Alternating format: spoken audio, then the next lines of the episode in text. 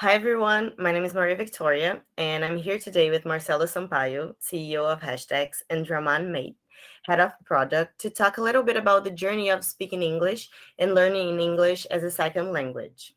I'll ask you both to introduce yourself, your country, and explain a little bit about how did you learn how to speak English?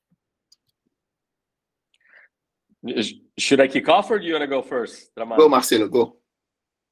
I'm Marcelo Sampaio. I'm one of the co-founders here at Hashdex, the CEO, and uh, I'm from Brazil. I, I was born in Rio. Uh, funny enough, I was raised uh, in Paris, France.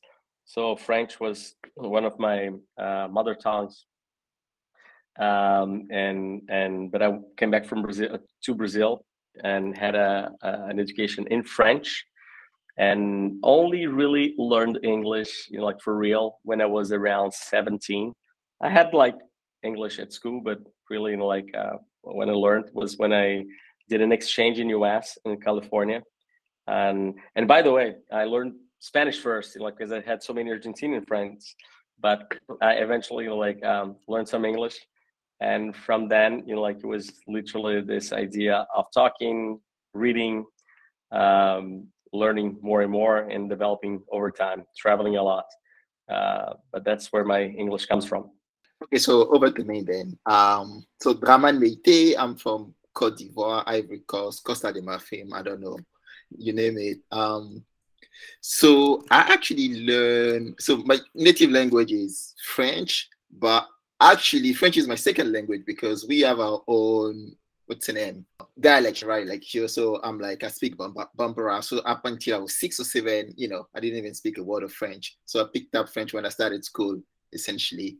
And english i think similar to what marcelo said it was like you know at school for me pretty much. It was like at school and for the grade. So i'd love to tell you that i had like a big dream of having an international career. That's why i invested in english and all the things. No it's just at school, and then the rest of it was just like providence for me. It was like, hey, when I was in high school, the American embassy had like a trivia contest around Black History Month. So for the first time, I had to be in the library and learn a lot of stuff in English.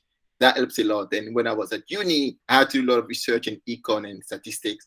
And then English was just there. And then luckily for me, when I started working, I work, my first job was at a company whose work language was English as well. So I feel like that's like very close to maybe some of the dynamic that I see with my colleague at Hashdex, just being in an English first company while nothing had prepared you to to to being in such predicament. How was your first experience working in English? And how do you think your coworkers deal with your accent? Well, you know, like I I had this I don't know opportunity, but this uh, I, I think funny fact that I have always worked in American companies in one way or, or the other. So basically, my career was Microsoft, then Oracle. Those were the first 11 years of my career. Then I went to you know like um, to business school in US in English, and co-founded a company in United States in English, and and then like Hashdex, which is all, also in like an English first language um the early days you know like he was a bit odd like because everything like i spoke english you know, like at least conversa- conversational english like because of my travels because of my exchange. Uh but but it was kind of odd you know like uh reply emails in english read everything in english. But it it was kind of fast like to get used it. Uh but then you know, like it, it's it's i think there's a point like that that it became almost like easier to speak in english or to work in english than than not even Portuguese being my my my my mother language. So like everything in life, you know, like it's it's, it's a habit, right? Whenever the habit is there, I mean, you, you find it easy. Uh, the beginnings are are somewhat rough, but you get there. That's what I have to say generally. Yeah. So I started at Standard Chartered Bank, which is like you know a British bank. So English, you have to do it and it's like scary, right? Because I was like, I never did anything in English outside class, pretty much, right? But the the interesting thing is, it was I was back home in Cote d'Ivoire, and it was like all of us as the staff, we went on a similar journey to sort of improve our English. So there was few people that were educated in the US or in the UK that were fantastic, and they were like most of us, like you know, call it eighty percent of the workforce, that was at different stage of learning English. So that's like that's super useful then because you know that you can literally see that it's okay to not be perfectly bilingual, right? And people would give you the leeway of learning with them, and you could actually see how you could sort of, you know, progress over time. So at least for me, it was easier in the sense that I had a lot more people in my exact situation. But nonetheless, it's very scary because I remember like I used to to to be like to freak out whenever I would have a call with like an English, like the British, because I couldn't understand British English for, for the life of me, right?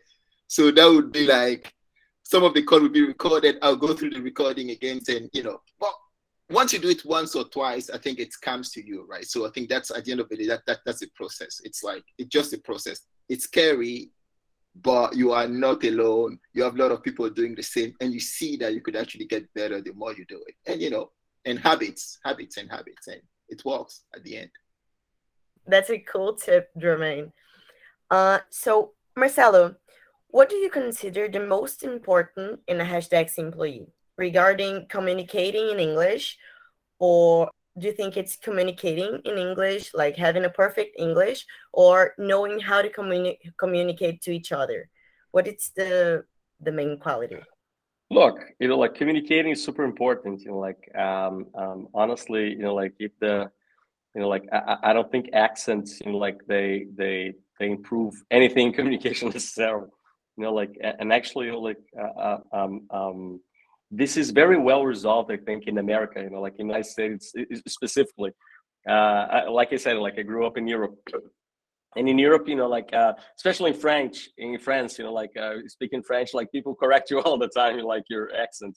Uh, not to make you feel bad or anything just because they think it's important. And in the united states that's not the case at all. You know like if you're communicating people are understanding each other that's what really matters. So in this sense, I think we side more with the with, with the U.S. than than actually you know, like uh, with France. Um, I think good communication, you know, like it's it's it's very important, and it has no relationship with with accent at all. You know, like um, and and one thing that you're gonna find in Hashdex is that people is a value that we have that people are debating, right? So so generally, like people like want you to succeed. So if you're having any trouble you know, like in speaking, you know, like uh, or adapting to English if it's not your first language, or if you hadn't ever worked in English, uh, I think you're gonna find like good support to like on the people around here. So, you know, like uh, that that will be you know like my my take on it. So, Dramane, uh, how do you think globalization has affected the need for English in any job? And do you think a third language is still necessary? It, is it nice to have like more than English? and another language like French or German? Yeah, I mean, I think globalization adds, you know, English is the language of business de facto, right? So I think in in a certain sense, it's made it easier that you know that you could probably get by if you're really good at English, pretty much. In in most of the cases, I think that that's a good thing about it. So it sort of created that standard for hey english is the language that you need to be able to speak so from from that standpoint it's been it's been really really great for everybody that's a standard and then you know it's not great for us because we are not native english speakers but like i don't think french or portuguese is is becoming that that standard anytime soon so we just have to get along and to Mas- so what marcelo said is very interesting because i tend to forget that like american are very I'm not American, like I want to say English speakers for me generally. They've been very forgiving with not with people who are trying. And I think that's amazing, right? Like they will let you speak and tell your story. I think they've been more supportive than I think, yeah, the French is, to, to be honest. So it's just like you have to speak English, but you don't have to, you're not gonna start speaking, you know, British English from the get-go, but you have leeway to to figure stuff out on, on your own. And to your question about other languages, yeah, absolutely. It's always interesting to talk other languages because I think language help you connect with people, right? So I think that's like that's the cool thing about it. I think I can speak French with Marcelo or Jeremy. That's very cool, right? but it's uh it's I think it's always about people, right? So that's the way I think about languages. English is business, we need it, but all the other languages that you might be interested in is about connecting with people. So when I was younger, I was actually spoke a little bit of German and I even tried to learn Arabic. I failed miserably at it, but you know, I still tried. I tried to learn German as well. I think it's a beautiful language. So, Marcelo, what's the importance of English in a global company? I think it's super important, honestly. You know, like uh, it became, you know, like the common language or the came the, the common the common language or the common uh, communication tool. You know, like that. Uh, I think like more and more, uh, to not say most of the international companies adopted. It is very not very often you see a company that is more than one country that does not use English as the main language, right? So English is in the center of it. I don't know if the future will hold, will impose some Mandarin or or or some some or Esperanto. I don't know, but at this point in time, English is vital. Uh, and and I generally say that you know, like um, everybody should speak English. You know, like uh, not because of Americanization or or imperialism or no no no political issue at all, but literally because you have this world in 2022 that uh, or 2020s, you know, like that uh, uh, adopted English as pretty much their preferred way to communicate. So yeah, it's it's in the center of it. So Hashdex is no different than most companies that at least we know.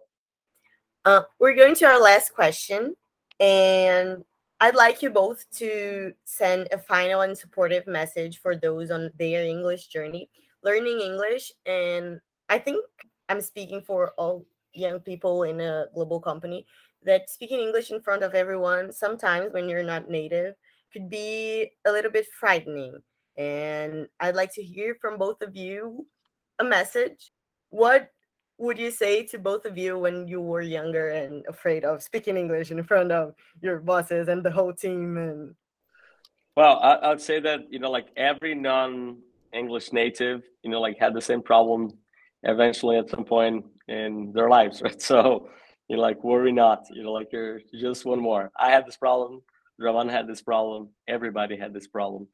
Uh, maybe not the the English native speakers, but we had.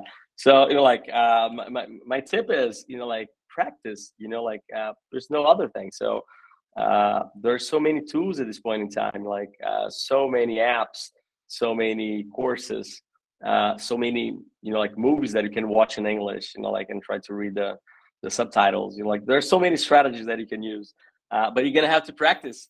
You know, like and the sooner you do this, like the easier it's gonna go. Um, but like in everything in life, you're gonna get used to, uh, and and it's gonna come with time. So worry not. So I mean, on, on my side, I, I want to say, you know, trust the process. By that, what I mean is, at the beginning, is always gonna be harder. You're not gonna feel that confident, right? But only gets better the more you do it. So I think that's like trust the process for in this the same way as we trust the process as a startup, right? We do a lot of work. It doesn't scale, and at some point it does, right? I think that's that's probably the, the best parallel that I can find. And also, most of the struggle is in your mind, right? You know, I think people are more supportive than than you think. And there's a lot of people that actually appreciate that you instead, you know, you speak Portuguese already and you're trying to speak another language. There's so many people that only speak one language in, in the world, and they're usually super supportive of you going out and trying to speak a, another language. So, you know, don't second guess yourself all that much. Just just keep at it, right? And you know, and Hashdex is a very great place for that because I think you could see so many people, you know, that that are not native English speaker, right? So that should tell you that there's not many barrier to yourself in, you know, making your career and you know making the most out of the opportunity at Hashdex because you could literally, you know, ask me, ask myself, ask anybody, hey, how did you make that happen? Like, you know, how did you improve yourself, right? And you see that five, ten years ago, I would have been in the same doubt in which you are right now. And I would have been, yeah, I'm not sure I would have made it. But I'm here. So it's it's definitely possible. And just do it. Like if you're stressing all that much, write your sentences, keep it simple, and then just say it. Like at business school, I remember like we had a communication class at Stanford where they tell you these are the hard words in English that non-native people cannot say. Forget about them. Replace them by easier words that you could say. There's so many of these small tricks that you do, and it just make your life easier, right? So it's it's all about that. Like just trust the process, and you know, you uh people are more supportive than you think as well. So yeah, just jump. There you go, guys. Trust the process. Thank you so much, guys, for coming. And I hope to see you guys soon here at Hashdex Podcast on another episode. So thank you so much.